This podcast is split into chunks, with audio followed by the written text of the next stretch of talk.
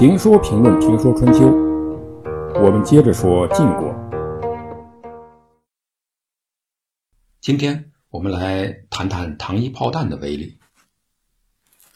重耳一行终于到了齐国，到了齐国就不一样了。齐桓公是出了名的喜欢人才，所以进入齐国，重耳的吃住就从此无忧了。齐桓公厚待重耳一行，给了他们很好的生活待遇，还将宗室女嫁给了重耳。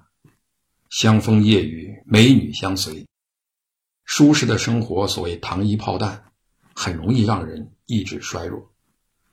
重耳一下忘了自己是谁，从哪里来，要到哪里去，忘记了自己是来干什么的，整天呢沉溺于声色犬马之中。要是没有身边的这些人，重耳可能就这么过下去了。但是，重耳身边呢有能人，他们不愿意让重耳这样，于是就开始对重耳的人生进行了新的设计。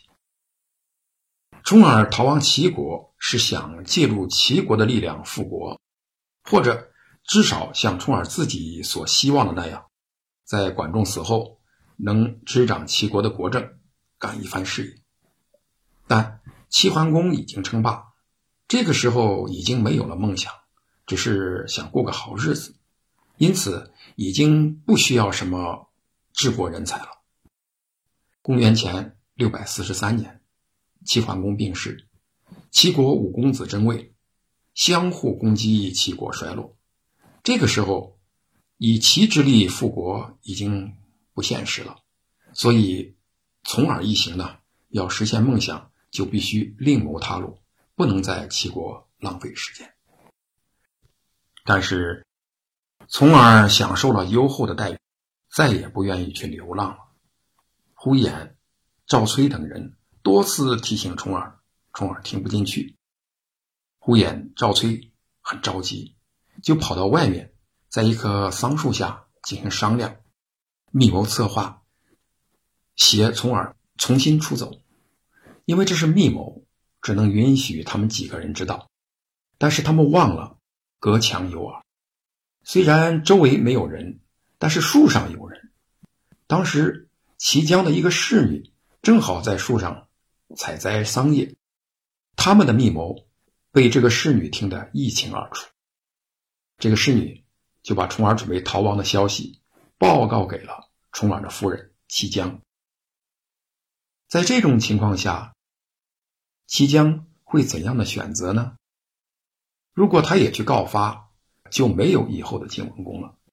但这个齐女呢，不是一般的女人，《列女传》中说她贤，杀死侍女，然后以胡言、赵崔合计，把重耳灌醉，拖上马车，快马出城，离开了临淄。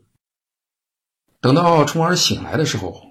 为时已晚，重耳已经离开了齐国的国都。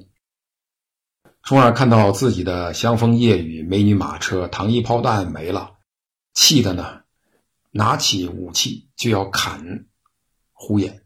呼延跑，重耳就在后面追，追着说道：“如果我不能复国，我要吃你的肉。”呼延边跑边开玩笑：“啊，如果复国失败，我死在荒野。”也是给狼吃，也轮不到你吃。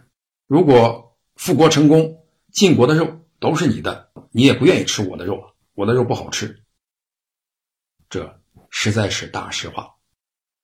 无可奈何，重耳只能硬着头皮再次踏上流亡之路。